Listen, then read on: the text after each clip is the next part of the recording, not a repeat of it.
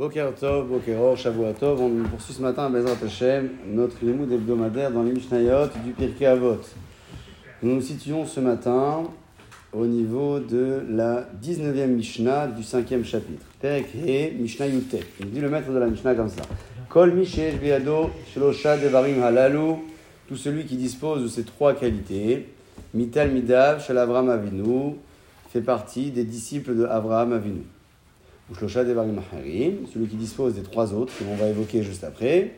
Mital Midav, Shel Bilam Aracha, il fait partie des disciples de Bilam Aracha. On a donc trois façons d'identifier l'origine ou même l'appartenance d'une personne en fonction de ses qualités. On commence par celle qui euh, référence donc les qualités de Avraham Avinu. Aïn Tova, Veruach Nemucha, Venefesh Shefela.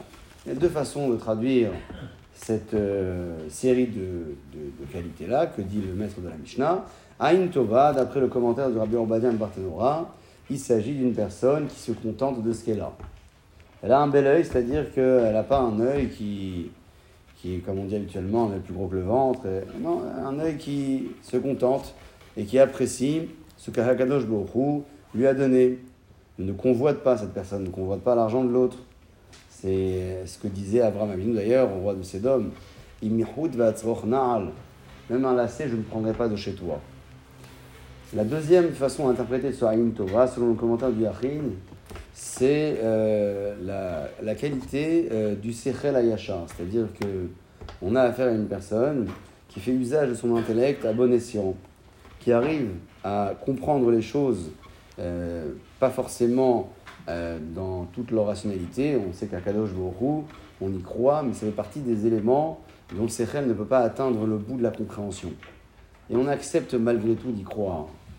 Par ailleurs, celui qui fait usage de son sechel à mauvaise escient, c'est-à-dire que euh, euh, il, accepte uniquement les propos rationnels, ou parfois même ce qui était rationnel, mais lorsque ça lui donne euh, des intérêts. Ça, c'est la première qualité donc de Avram Avinu, soit un bon sechel, soit à une tova, se contenter de ce qu'on a. Roi Nemucha, à l'unanimité, ce roi Nemucha veut dire avoir une bassesse d'esprit, mais pas d'esprit d'humilité, hein. c'est-à-dire qu'on parle de quelqu'un qui est humble, et enfin, Nefesh Shefela, qui a une âme qui est basse. Ici, il s'agit de celui qui profite de ce monde, bien évidemment, mais qui fait attention aux plaisirs futiles.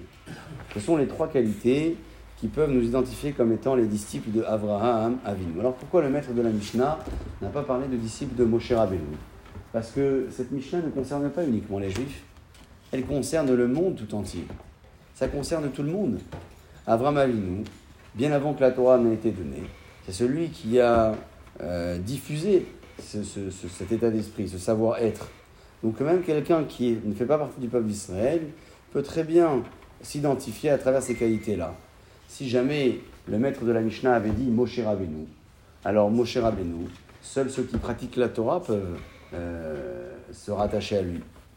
On a donc passé la première étape de la Mishnah en parlant d'Avraham Avinu. Parlons à présent des Talmidim de Bilam Aracha. Euh, lorsque l'on parle de ces trois qualités que je vais évoquer juste après, celles de Bila et Maracha, qui ne sont pas des qualités, mais évidemment plutôt des défauts, euh, selon le commentaire du Yachin, il n'est pas possible qu'une personne commette des erreurs sans que l'une de ces trois euh, notions, sans, sans que l'un de ces trois défauts ne, ne, soit dans cette personne-là. C'est-à-dire que quelqu'un qui est rachat, il a forcément l'un de ces trois défauts que le maître de la Mishnah va évoquer juste après. Alors on parle de quoi? On parle du contraire d'Avram Avinu. Le premier point, c'est Aïnra, c'est un mauvais œil. C'est, selon le commentaire du Barthénora, une personne qui ne se contente pas de ce qu'elle a, ou bien, selon le commentaire du Yachin, c'est quelqu'un qui est Toaé ou Mat'e C'est-à-dire qu'il fait usage de son intelligence pour tromper. Ce qu'il a fait Bilam avec Balak? Hein? Qu'est-ce qu'il a fait Bilam avec Balak? Il a dit Regarde, euh, tu sais, c'est un peuple qui est fort. Et un peuple qui est fort spirituellement, on ne peut pas l'atteindre. Alors, je te conseille de faire ci et de faire cela pour l'affaiblir. Et l'histoire nous a démontré comment euh, Balak et Bilam ont fait affaire pour aller maudire le peuple d'Israël. D'ailleurs, savez que cet homme-là était un homme qui avait, roi Gevora, beaucoup de gava. Quand euh, les messagers de Balak sont venus le chercher, qu'est-ce qu'il a dit? Il a dit à Kadosh refuse que j'aille avec vous. Vous n'êtes pas vous n'êtes pas euh, assez nirbadim pour moi. Hein. Et donc Balak va lui envoyer Rabbi et nirbadim et il va lui envoyer des personnes avec euh, plus de prestance. Donc c'est quelqu'un qui était Baal Gava. Il n'a pas dit simplement Hachem ne veut pas que, que je vienne. Il a dit Hachem ne veut pas que je vienne avec vous. Ça, c'est le roi Gevoa de Bilam. Enfin, le troisième point, Nefesh Rechava, c'est une personne qui, prend du plaisir en excès dans ce monde et qui ne fait pas attention à contrôler ses pulsions. C'est exactement ce qu'était Bilam Amachar. Il faut croire que lorsque le maître de la Mishnah parlait de ces trois qualités, de ces trois défauts, il parlait certainement de quelqu'un qui avait ces trois défauts réunis ou ces trois qualités réunies. C'est noté ici, Sheshbo, Shelosha, Devarim, Alalou. À nous euh, de retenir bien évidemment le bon aspect, c'est-à-dire la première phase de la Mishnah, et essayer de s'identifier à travers les qualités d'Abraham Avinu, pour finir, qui avait un effet là qui avait un, une âme tellement basse, qui était tellement euh, vigilant sur le plaisir de ce monde, que lorsque euh, il s'est adressé à son épouse, vous savez, au moment il avait peur qu'elle se fasse capturer, d'ailleurs c'est ce qui s'est passé, il lui a dit Hinena yadati, je sais qu'Isha Fatimar et at, que tu es une femme qui est belle. Et ça, il l'a dit à son épouse alors qu'ils étaient mariés depuis des années.